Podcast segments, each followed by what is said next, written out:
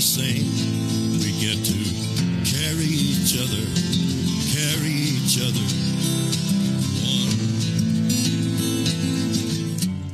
1991 U2, Achtung Baby und dieser Song heißt One.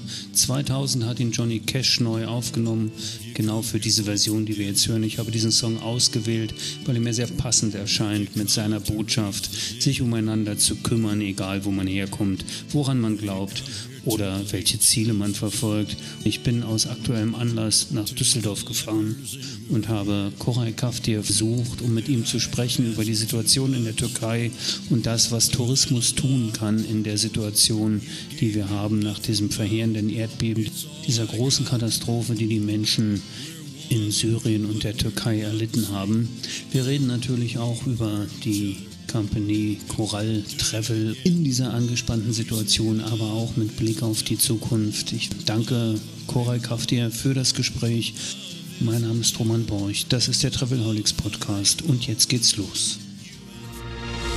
Hör dich schlau mit Travelholics, dem Podcast für Reiseexperten, denn wir reden mit den Profis. Da bin ich nun also in Düsseldorf angekommen und freue mich sehr, zu Gast zu sein bei Ferientouristik beim Geschäftsführer Koray Schaftier. Guten Tag. Guten Tag, herzlich willkommen. Schön, dass wir dich hier haben, endlich in Düsseldorf. Ja, das äh, hat ein bisschen gedauert, aber ich freue mich umso mehr, dass es klappt. Wir hatten uns ja schon vor einer Weile verabredet, Koray, um über Ferientouristik und die Coral Travel Group zu sprechen. Da gibt es News, da gibt es Themen, die sicher interessant sind, ähm, auch aus Sicht der Podcast-Hörerinnen und Hörer. Nun ist uns natürlich ein Ereignis dazwischen gekommen, was passiert ist, nämlich dieses schreckliche Erdbeben in der Türkei und Syrien Jetzt würde ich ganz gern ein paar Worte mit dir darüber sprechen am Anfang. Wie äh, hat es direkt Auswirkungen auf euch? Wie reagiert ihr? Ja, das war äh, ziemlich schlimm und hat uns auch alle schockiert.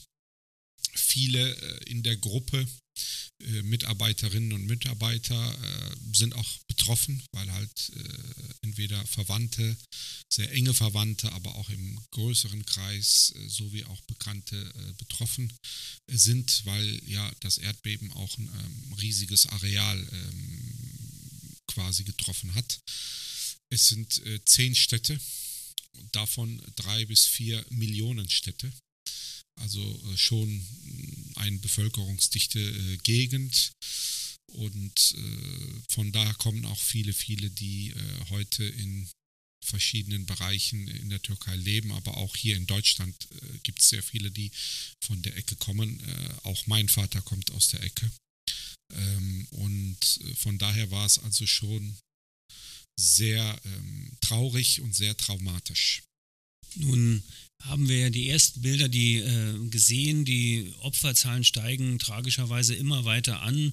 Du hast es im Vorgespräch äh, ja schon mal gesagt, es ist tatsächlich eine Jahrhundertkatastrophe, die man durchaus gleichsetzen kann, obwohl man das ja gar nicht muss. Wir wollen gar nicht über Gleichsetzen sprechen, weil jede Katastrophe natürlich tragisch und schlimm ist für die, die es betrifft. Ähm, durch die enge Nähe, die wir haben, sowohl in der Touristik einmal, also unser Geschäft, und das andere natürlich auch die deutsch-türkische Beziehungen, die, die ja sehr eng sind und existieren, ist es vielleicht noch besonders tragisch. Es gibt aber auch auf der anderen Seite, ja, speziell aus unserer Touristikindustrie ja eine sehr, sehr große Hilfsbereitschaft und ein sehr großes Engagement. Ihr seid da auch aktiv, nicht wahr? Ja, sind wir. Und äh, ja, man kann das mit einer leider Jahrhundertkatastrophe gleichsetzen. Ähm, ich persönlich äh, habe auch 2004 den Tsunami ich sag mal, bezeugt, war auch kurz nach dem Tsunami äh, damals auf Sri Lanka und konnte auch das Ausmaß des Tsunamis auf Sri Lanka sehen. Viele von meinen ähm, Freunden, Freundinnen waren auch in Thailand und konnten dort das auch bezeugen. Und ähm, das Erdbeben jetzt in der Türkei und Syrien ist äh, hat schon diese, diesen Ausmaß, äh, was auch, ich sag mal, Zahl der Opfer angeht, aber auch geografisch angeht. Und ähm, ja, die Touristik äh, hier in äh, Deutschland ist sehr aktiv und sehr offen und sehr hilfsbereit. Äh, das ist schon sehr bemerkenswert und sehr in diesen schlimmen Tagen sehr erfreulich. Man zeigt sehr viel Solidarität und jeder hilft in den Bereichen und in den Möglichkeiten oder mit den Möglichkeiten, die er hat, sei es finanziell, sei es äh, sachlich, sei es logistisch. Und äh, das macht uns natürlich äh, schon, äh, berührt uns sehr. Und wir als Unternehmen und als Gruppe äh, sind auch in dieser Hinsicht sehr, sehr aktiv, äh, haben auch ähm, durch unsere bestehende Infrastruktur sehr viel logistische Unterstützung zur Verfügung gestellt. Äh, das dauert noch an, wird leider noch andauern müssen, weil halt das Ausmaß ziemlich hoch ist. Was Sachen angeht, sind wir auch sehr, sehr aktiv. Ähm, und äh, auch was das Finanzielle angeht, sind wir als Gruppe und auch als äh, Unternehmen hier in Deutschland auch sehr aktiv. Äh, wir beteiligen uns da auch, so wie in der, in der, in der Touristik das breite oder die große Hilfsbereitschaft äh, da ist. Das zeigt wieder, dass halt der Tourismus in dieser Hinsicht äh, sehr viel bindet und äh, in solchen Tagen äh, man wirklich die, ich sag mal, Eigeninteressen äh, zur Seite schiebt und große Solidarität für die Menschen, äh, für die betroffenen Menschen, aber auch die Länder äh, zeigt. Das äh, ist dann sicherlich wieder ein anderer Mehrwert und hat einen anderen Stellenwert für den Tourismus und um Tourismus zu arbeiten. Ich lese ja nicht nur jetzt von den großen Companies, die sechsstellige Spenden geben, sondern auch von kleinen Reisebüros, die engagiert sind, ob das in Bremen ist oder in Süddeutschland, die wirklich Sachen organisieren oder die tatsächlich auch einfach Flüge organisieren und, und, und heraussuchen, damit Angehörige äh, in die Gebiete fahren können. Zum Beispiel, das ist das eine. Das andere ist natürlich, das muss man natürlich auch sehen, du hast ja schon gesagt, es gibt ja, es sind Millionenstädte. Das heißt, auch aus diesen Gegenden, aus den betroffenen Gebieten gibt es ja sicher jede Menge Menschen, die halt äh, in der Touristik arbeiten, auch in der Türkei. Also das heißt, es würde ja bedeuten, äh, die sind doppelt geschädigt, wenn man jetzt nicht, äh, wenn man sagen würde, ich würde jetzt nicht mehr in die Türkei fahren, weil das kritisch ist oder, oder äh, weil ich da Bedenken habe. Ich habe bisher gelesen, dass die Zahl der Stornierungen sich in Grenzen hält und der, der Kundenanfragen auch. Wie ist das bei euch bei Ferientouristik? Also Storno-Anfragen oder um Umbuchungsanfragen sind verschwindend gering. Äh, da merken wir jetzt äh, keine Erhöhung bzw. keinen Trend. Ähm, das sowieso und die, die wohl gebucht haben, ähm, die meisten sind sich bewusst, äh, was das bedeutet, beziehungsweise können auch geografisch diese Entfernungen sicherlich auch ähm, selber bemessen. Was Neubuchungen angeht, da sehen wir schon einen Dämpfer ähm, sowohl bei uns, aber auch äh, in der Branche. Äh, das muss man ganz klar sagen. Das hat mit Sicherheit verschiedene Gründe. Das kann man jetzt nicht nur auf äh, Angst oder auf, ich sag mal, äh, Zurückhaltung ähm, zurückführen, sondern das hat sicherlich verschiedene Gründe. Eines davon sicherlich auch ähm, dass man äh, auch geschockt ist hier äh, von den Bildern und von den äh, Nachrichten. Und wenn man dann sieht und wenn wir dann auch in der Touristik mehr plädieren, dass halt in den Bade- und Urlaubsregionen alles intakt ist, dann wird sich das wieder sicherlich nivellieren und auf den Stand wieder zurückkommen, wo es vor dem Erdbeben war. Man darf ja nicht vergessen, dass es zwischen dem betroffenen Gebiet und den klassischen Touristikregionen einen wirklich großen Abstand gibt. Ne? Es sind ja schon ein paar hundert Kilometer, die dazwischen liegen. Könnte man jetzt in deiner äh, Wahrnehmung schon sagen, Reisen in die Türkei hilft tatsächlich auch den Opfern oder ist das zu Das hilft äh, definitiv auch den Opfern. A, ähm, hilft es den Opfern äh, sicherlich finanziell. B, aber auch psychologisch, weil ähm, es ist äh, ein Trauma. Äh, und dieses Trauma ähm, äh, erleben momentan die Überlebenden und auch und die Familienangehörigen. das merken wir ja selber auch und ich persönlich auch. aber und, und in so einem Trauma ist sicherlich die Rückkehr zum alltäglichen Leben sehr wichtig und das kann man dann auch äh, machen, diese Rückkehr zum alltäglichen Leben, wenn man auch zum Alltag zurückkehrt. Und für den Alltag braucht man Gäste, Reisende. Also hilft man hier nicht nur äh, finanziell, sondern äh, man hilft ja auch psychologisch, um das Trauma auch zu überwinden. Das ist äh, sehr, sehr wichtig.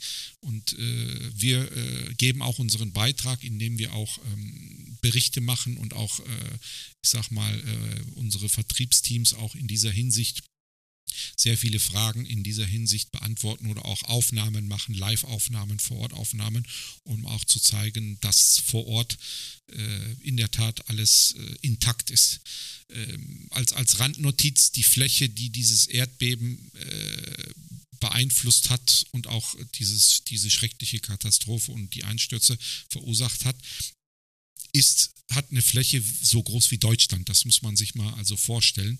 Sprich, äh, wenn in Hamburg oder in München äh, ein Erdbeben ist, dann äh, oder ein ähnlicher Ausmaß, dann spürt man das in Hamburg auch nicht. So, aber äh, man muss also sich die Fläche mal vorstellen. Das ist schon immens gigantisch groß und ähm, natürlich klingt das jetzt erstmal ein bisschen komisch, Reisen hilft, aber natürlich Reisen hilft und äh, es geht jetzt ja auch nicht darum, in die betroffenen Gebiete zu fahren, sondern die Menschen aus den Gebieten, die arbeiten ja zum Teil auch in der Tourismusindustrie, in den Urlaubsorten und die brauchen sowohl die psychologische als auch die finanzielle Sache dann binden wir das mal ein bisschen ab. Die Branche hilft, das haben wir festgestellt. Die Airlines fliegen Hilfsgüter, die Reiseveranstalter tun sich zusammen, Reisebüros tun was, die Medien tun viel. Wir, ich glaube, ähm, es ist ein gutes Beispiel dafür, du hast es ja schön schon gesagt, dass äh, Tourismus tatsächlich mehr ist, als Leute irgendwie äh, in ein Urlaubsgebiet zu bringen und also speziell in der Türkei, sondern tatsächlich auch eine äußerst verbindende Wirkung hat. Und ich freue mich persönlich auch, dass sich das hier mal wieder deutlich zeigt. Und neben den ganzen Reisebashings, die es ja auch schon mal gab, ne, dass man äh, mit Flugreisen und so weiter, dass man auch diesen, diesen, diesen Fakt einfach in Betracht ziehen soll. Lass uns mal jetzt aber äh, abgesehen von diesem sehr traurigen Thema ein wenig in die Zukunft schauen und ein wenig in Richtung Coral Travel Group. Äh, Coral Travel Group, glaube ich, ist, im, ist jetzt schon 30 Jahre, gibt es die Company, ja. ne, ist 30 Jahre am Markt. Äh, ihr habt euch früher als OTI Holding und oder OTI, sag mal, weiß, weiß ich gar nicht genau, ja. Ja, das war die OTI Holding, die ist jetzt seit letztes Jahr zum 30-jährigen Bestehen, haben sie sich umbenannt in die Coral Travel Group und Ferientouristik ist auch schon lange am Start hier in Deutschland, ja. Okay.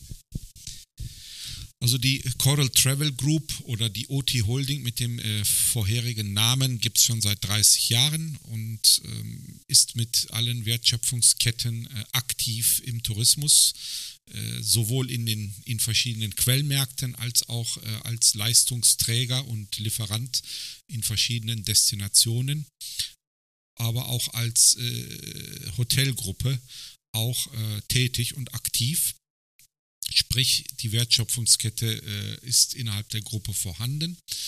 Und ähm, die äh, Ferientouristik, äh, die wurde im Jahre 2000 äh, gegründet, also vor über 20 Jahren, und wurde 2017, äh, also vor knapp sechs Jahren, äh, von der Coral Travel Group oder damals OT Holding übernommen, aufgekauft und äh, somit ist auch die Coral Travel Group seit knapp sechs Jahren äh, in Deutschland äh, aktiv. Und ähm, Ferientouristik äh, war als ähm, OT Holding oder die Coral Travel Group den Veranstalter übernommen hat, hat ein reiner dynamischer Veranstalter. So, und äh, was wir definitiv hier jetzt eingeleitet haben und wo wir auch ähm, richtig uns äh, damit abheben und profilieren wollen, ist auch der Einstieg in, ähm, in, in die klassische Paketierung, beziehungsweise in die Pauschalangebote, die dann halt klassisch da sind.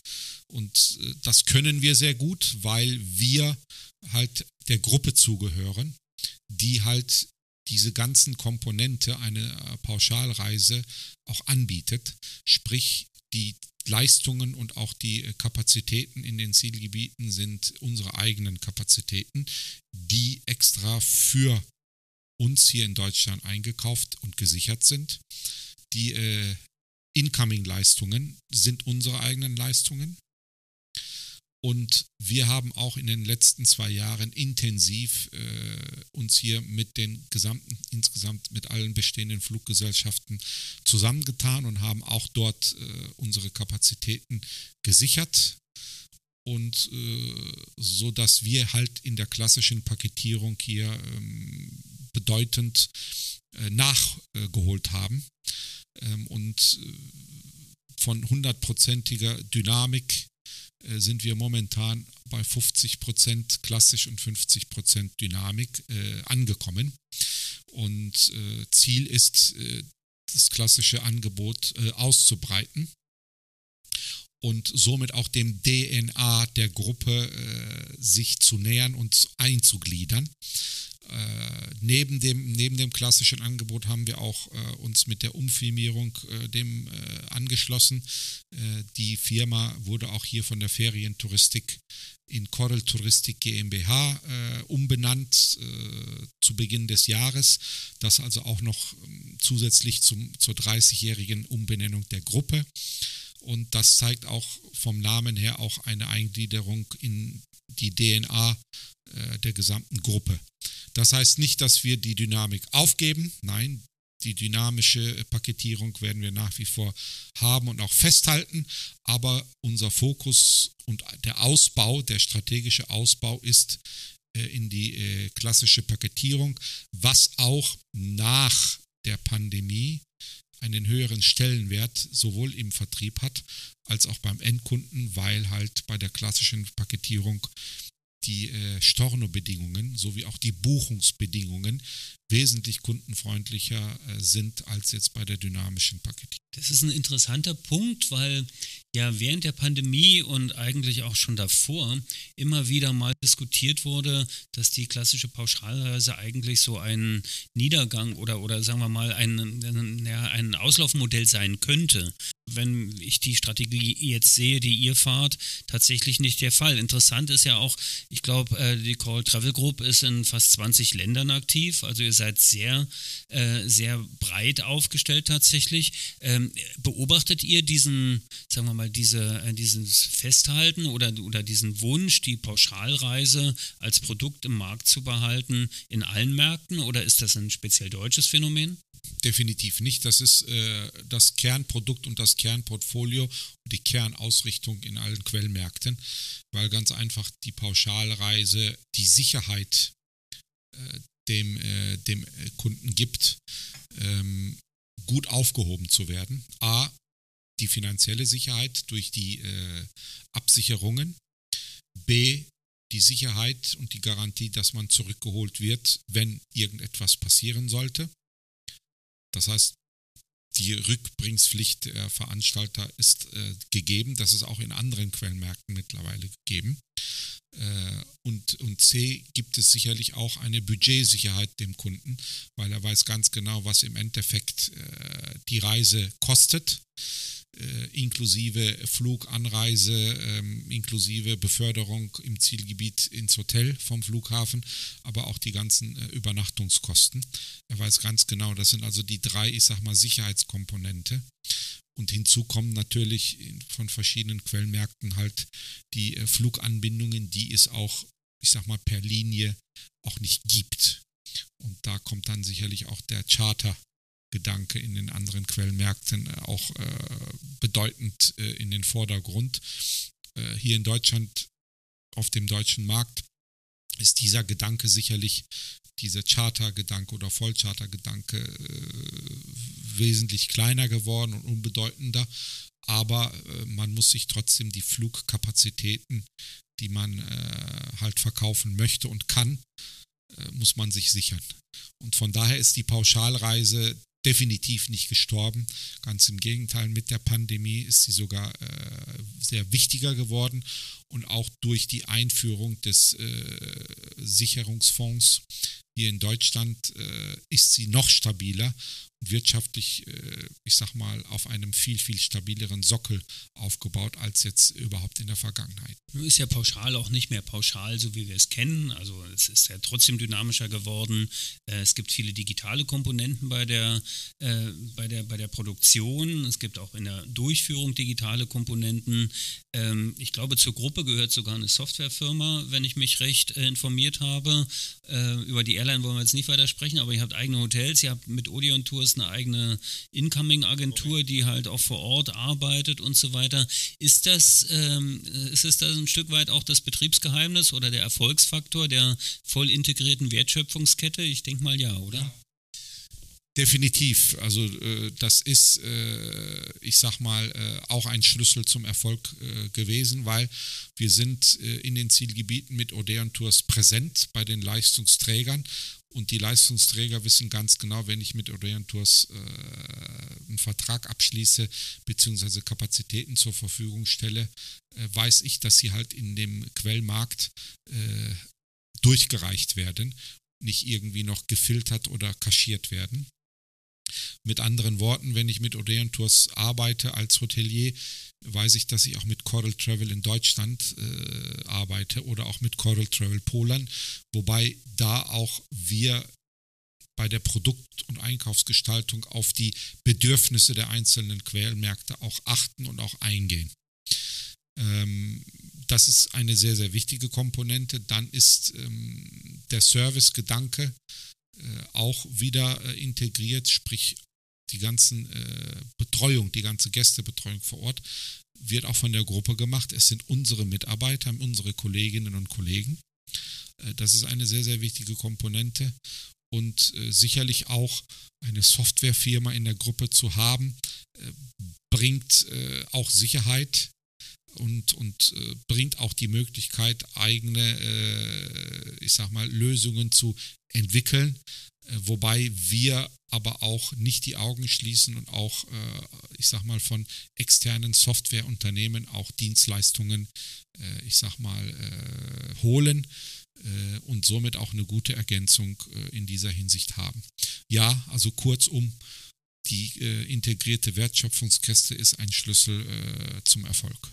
Also man muss kurz erklären, dass es ja quasi ein Blind Date ist. Wir haben uns nur einmal kurz getroffen im vergangenen Jahr bei der RTK bei den Dialogtagen in der Türkei und fünf Minuten miteinander gesprochen und ich dachte, den äh, Cora, den möchte ich gerne kennenlernen und habe um diesen Termin gebeten heute. Insofern wissen wir nicht viel voneinander. Du hast mir im Vorfeld kurz gesagt, bei diesem Blind Date, äh, dass, äh, dass du seit deiner Schulzeit eigentlich schon in der Touristik arbeitest. Wenn wir jetzt darüber reden, Pauschalreise, Entwicklung und äh, digitale Veränderungen und so weiter, äh, welche, welche Punkte siehst du denn eigentlich? Nehmen wir mal ein Beispiel Vertrieb, ne? also das Thema klassischer Reisekatalog gegen digitale Beratungssysteme oder, oder digitale Magaloge, die ich da auf dem iPad angucken kann. Wo siehst du, und, und auch da wieder die Frage, sind die Märkte unterschiedlich oder siehst du das überall gleich.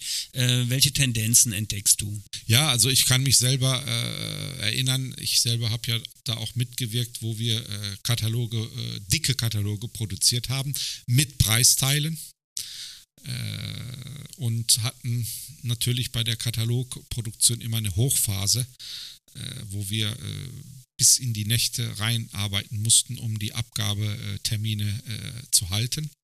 Das war sehr wichtig. Es war eine immense Logistik, äh, die Kataloge zu liefern. Und ähm, es gab keine Webseite, wo wir uns halt ausdrücken konnten. Und der, ich, ich sag mal, das einzige Instrument war wirklich der Katalog. Heute sind die Kataloge stark bedeutungsloser. Ich würde nicht sagen total unbedeutend, aber sie haben deutlich an Bedeutung verloren.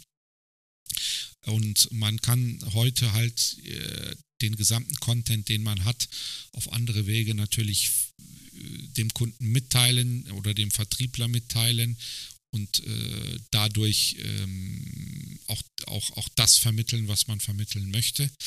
Der Verkauf ist auch äh, vielfältiger geworden. So früher war der einzige Vertriebsweg äh, das Reisebüro. Und heute gibt es neben dem Reisebüro ähm, die, die Online-Travel äh, Agencies, also die OTAs. Es gibt Direktvertrieb, es gibt äh, Callcenter, äh, sodass auch hier, es gibt auch, äh, ich sag mal, ähm, grenzenübergreifende äh, Verkäufe, sprich, äh, äh, es kommt sehr häufig vor, dass halt äh, Kunden aus Holland uns buchen, Kunden aus Polen uns buchen oder auch umgekehrt. Das gab es auch vor, ich sag mal, 25, 30 Jahren auch kaum oder sehr wenig. Ähm, so dass halt wirklich der Vertrieb äh, vielfältiger geworden ist, aber auch das Produkt ist vielfältiger geworden und auch viel komplizierter geworden. Äh, ich kann mich erinnern, dass wir halt äh, die Hotelverträge alle per Hand immer gemacht haben und das vielleicht einmal, maximal zweimal im Jahr. Äh, und das war es dann auf, ich sag mal, einer DIN A4-Seite.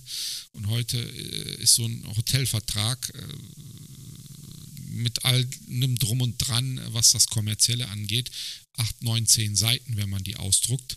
Und man braucht in dieser Hinsicht auch nicht mehr, äh, ich sag mal, das alles per Hand auszufüllen, sondern das wird auch mittlerweile online gemacht.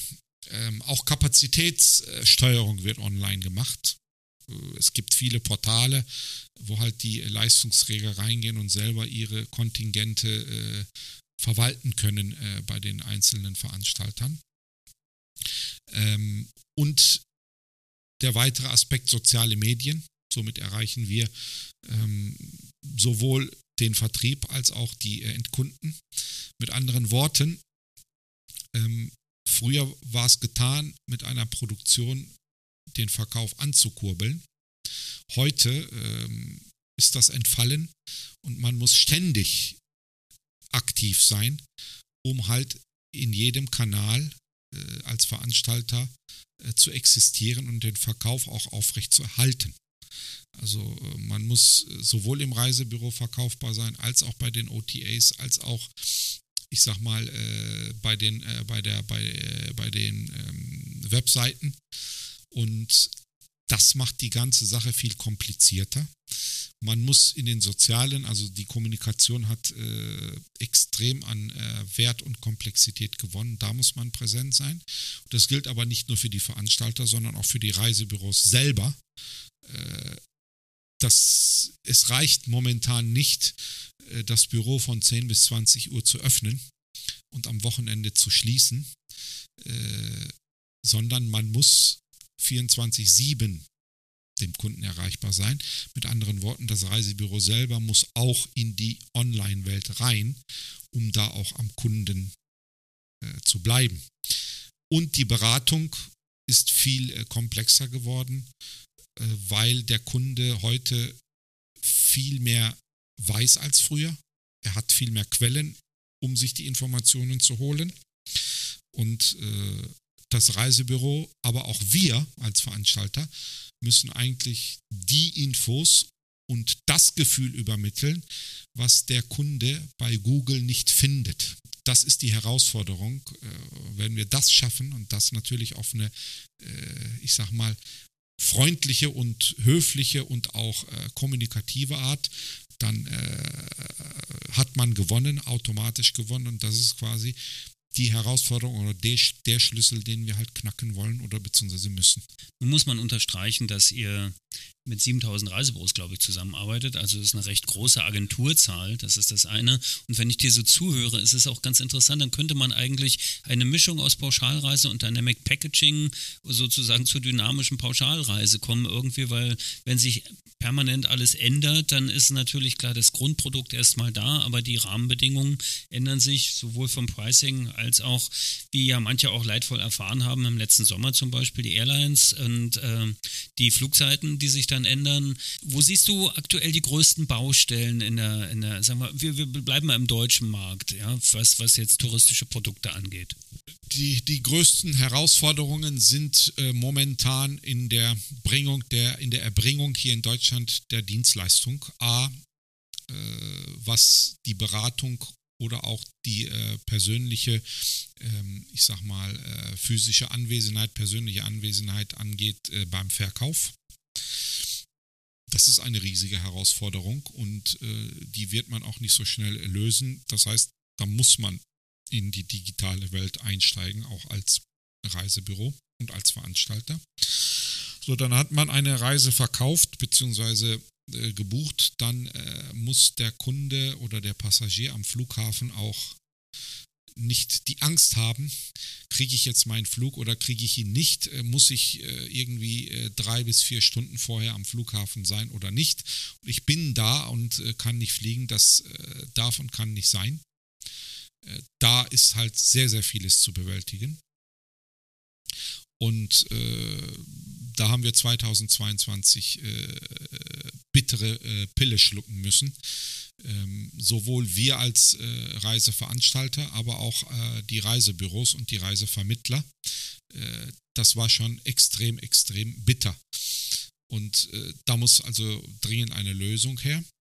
Eine weitere Herausforderung ist sicherlich ähm, die Erreichbarkeit der Veranstalter. Das ist ein Thema. Das darf man auch nicht vertuschen. Ähm, und da müssen wir auch äh, als Veranstalter, äh, ich sag mal, dem Anspruch auch nahe kommen. Ähm, ich kann eigentlich mit breiter Brust davon äh, reden, dass wir da schon rechtzeitig äh, investiert haben und wir da äh, eigentlich äh, viel besser wegkommen als doch die Branche.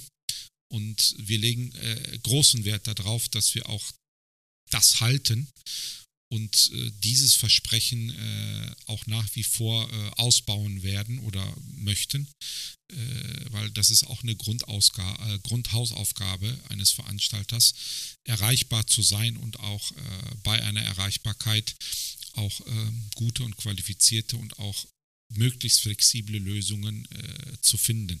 Das sind so, ich sag mal, die Themen, äh, die wir hier in Deutschland bewältigen müssen. So, um die zu bewältigen, braucht man äh, Ressourcen, also in erster Linie äh, Personal. So, da hat die Branche eine riesige Herausforderung, aber das gibt es auch, ich sage mal, auch angetrieben vom DRV äh, gute, gute Lösungsansätze. Aber auch jedes Unternehmen, das sehe ich und wir sind auch dabei, äh, bewerben oder werben viel um Personal. Und B, die Technik. Die muss natürlich mit ins Boot geholt, äh, geholt werden, weil ohne die Technik äh, geht es nicht. Ähm, und da kann man aber auch durchaus sagen, das äh, kann ich auch äh, offen und ehrlich äh, sagen, für den deutschen Markt auch eine Kritik.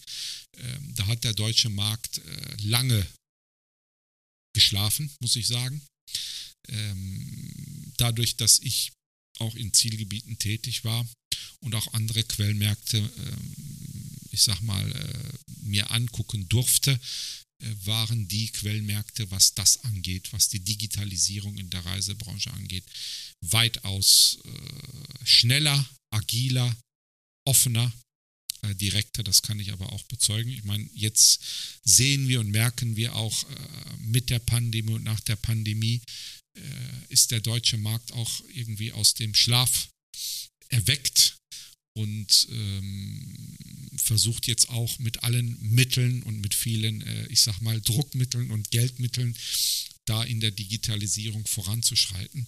Das äh, braucht natürlich seine Zeit, weil auch vieles aufgestaut wurde, weil auch bei den Softwareunternehmen die Ressourcen fehlen. Da wird das noch dauern, aber äh, da hat leider Deutschland ähm, vieles verpasst. Das muss man äh, ganz offen und kritisch äh, auch zugrunde legen. Äh, man hat sich quasi ähm, zu wohl gefühlt in der Umgebung und jetzt merken wir, es ist nicht mehr so wohl. Das heißt, wir kommen aus unserer Komfortzone raus und müssen jetzt agieren. Das ist in, Deu in, in Deutschland mittlerweile passiert. Dieser Weckruf ist da und man investiert. Nun sind sich ja alle einig, dass Digitalisierung längst nicht mehr nur eine Webseite ist oder, oder ein Stück App, was ich irgendwo habe oder eine PWA oder, oder ja, also Progressive Web App, um das auszusprechen oder ein Social Media Account, das ist ja noch lange nicht Digitalisierung.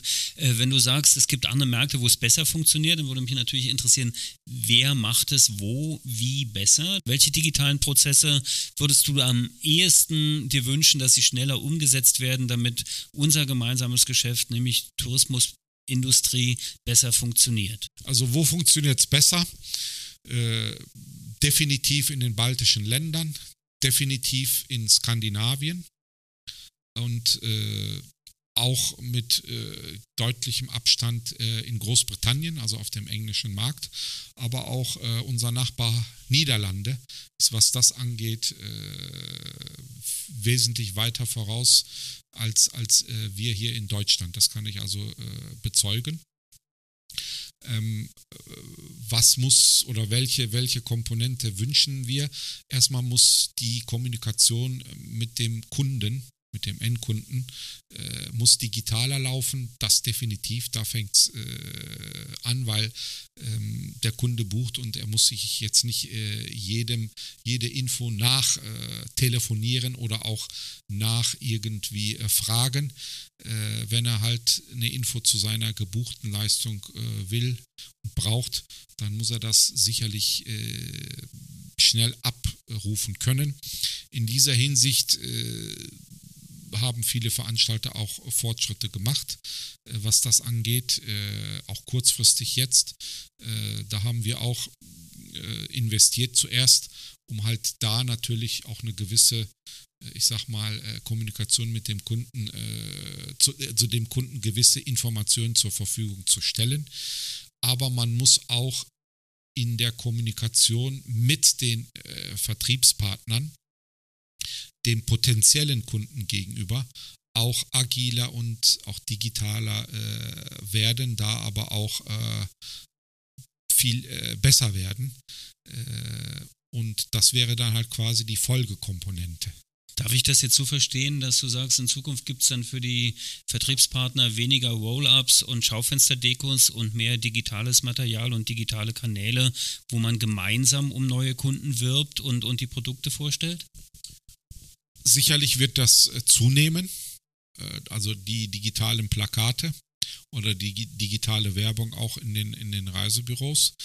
Ähm, aber die Roll-ups oder auch die klassischen, die werden nicht verschwinden.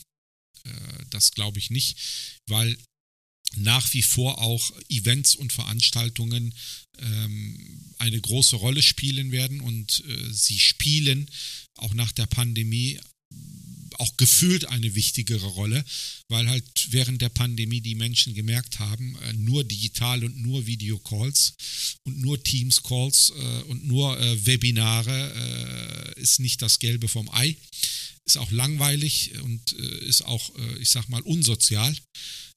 Und auch die Aufmerksamkeit bei einem Videocall lässt viel schneller nach, als wenn man halt äh, wirklich bei einem richtigen Event äh, teilnimmt und auch mitgenommen wird. Man schaut sich da in die Augen und fühlt mit. Von daher, äh, was, wenn es um die Events geht, da wird halt, ich sag mal, die klassische Kommunikation und auch die klassische Werbung nach wie vor auch äh, benutzt werden. Dann nehme ich mal mit digitale Unterstützung und die Party bleibt trotzdem noch am Kochen. Und das genau. ist ja auch okay. Wir sind hier in Düsseldorf. Es ist Karnevalszeit. Also gehört das wahrscheinlich auch mit zur DNA oder mit, mit zum gemeinsamen Verständnis. Zum Abschluss vielleicht, man kommt ja aktuell, wenn man über digitale Entwicklung und auch Einsatzmöglichkeiten in diversen Industrien spricht, an einem Buzzword überhaupt nicht mehr vorbei. Äh, OpenAI, äh, ChatGPT, das Thema Chatbot, intelligente Chatbots, die Arbeit abnehmen kann. Habt ihr dazu eine Meinung? Gibt es da äh, Ideen, wie ihr das einsetzen könntet oder seid ihr äh, skeptisch? Wir überprüfen das auch. Skeptisch sind wir nicht. Also wir überprüfen das auch. Äh, haben auch schon angefangen, da ähm, zu investieren. Äh, vor allen Dingen für, äh, ich sag mal, bestehende äh, Buchungsabfragen. Wie ich erwähnte, man darf, wenn einer was gebucht hat äh, und noch weitere Informationen zur Reise braucht, muss er schnell an diese Informationen kommen. Und da äh, sind wir an einem Projekt äh, dran und werden das auch bald, äh, ich sag mal, einführen, zumindest die erste Phase, weil das ist schon ein Projekt, was in vielen Phasen äh, ausgereift werden wird. Ähm, da hat ja, äh, ich sag mal, die Finanzindustrie, also sprich Banken in erster Linie, haben da ja auch äh, gute Erfahrungen gemacht und, und auch äh, international, auch in vielen anderen Ländern, benutzen ja die Banken schon, äh, schon, schon äh, diese Sprachsteuerung. Ähm, und die kann man auch äh, in die Reiseindustrie für gewisse Sachen ähm, auch äh, anwenden. Natürlich soll und wird es den persönlichen Kontakt nicht ersetzen, aber es soll helfen und unterstützen, um halt den persönlichen Kontakt oder für den persönlichen Kontakt viel mehr Zeit, viel mehr Aufmerksamkeit und auch viel mehr Geduld zu schenken und nicht abgelenkt zu werden, äh, um halt gewisse Fragen äh, zu beantworten. Also es gibt äh, Lösungen, wo man halt diese Arbeit auch machen kann. Und mittlerweile äh, ist man ja so weit, dass man wirklich als Anrufer nicht mehr unterscheidet, ist es ein Computer oder ist es ein Mensch, der da spricht. Zu Beginn konnte man ja wirklich sehen oder hören und fühlen, es war ein Computer, aber das ist auch mittlerweile so reif geworden und so entwickelt worden, dass man das gar nicht mehr merkt. Und äh, davon äh, wird die Branche auch Gebrauch machen und wir, wie gesagt, haben da investiert und fangen auch äh, ziemlich bald damit an. Spannende Aussichten bei Coral Touristik und bei Ferientouristik oder Coral Travel und Ferientouristik, um es richtig zu sagen. Sowohl im digitalen als auch im physischen finde ich es großartig, wie sich das entwickelt hat und freue mich sehr, dass ich dich hier besuchen konnte. Ich würde vielleicht alle Zuhörerinnen und Zuhörer einladen, die Lust haben, äh, auf die ITB zu gehen. Halle 25, äh, Stand 115 wird äh, Coral äh, anwesend sein und vielleicht gibt es dann tatsächlich auch einen Tee oder ein, ein oder was Digitales, je nachdem. Wir freuen uns äh, wieder auf der Messe zu sein und wieder anwesend zu sein äh, nach vier Jahren, muss man sagen, weil die letzte ITB war 2019 so äh, in der Größe und in der, in der Struktur, wie sie äh, dieses Jahr stattfinden wird. Und da freuen wir uns auf zahlreiche Besucher und äh, auch am ersten Tag ab 16.30 Uhr haben wir da auch, ich sag mal, Happy Hour. Da erwarten wir euch auch für, ich sag mal, zum Anstoßen. Somit ist diese Einladung auch ausgesprochen. Alles andere werden wir weiter verfolgen. Cora, ich danke dir ganz herzlich, dass ich hier sein durfte. Ich habe zu danken, vielen Dank. Es war sehr äh, schön, dich hier zu haben. Auch ein sehr netter Austausch und vielen Dank auch für die Gelegenheit, hier äh, mitwirken zu dürfen. Und ich danke allen Zuhörern wie immer fürs Zuhören bis zum Ende. Ich wünsche jetzt viel Spaß beim Vermehren der Erkenntnisse und sage bis zum Wiederhören auf bald. Mein Name ist Roman Borch, das ist der Travelholics Podcast. Bis zum Schluss gehört? Großartig. Danke und bis zur nächsten Episode von Travelholics, dem Podcast für Touristiker.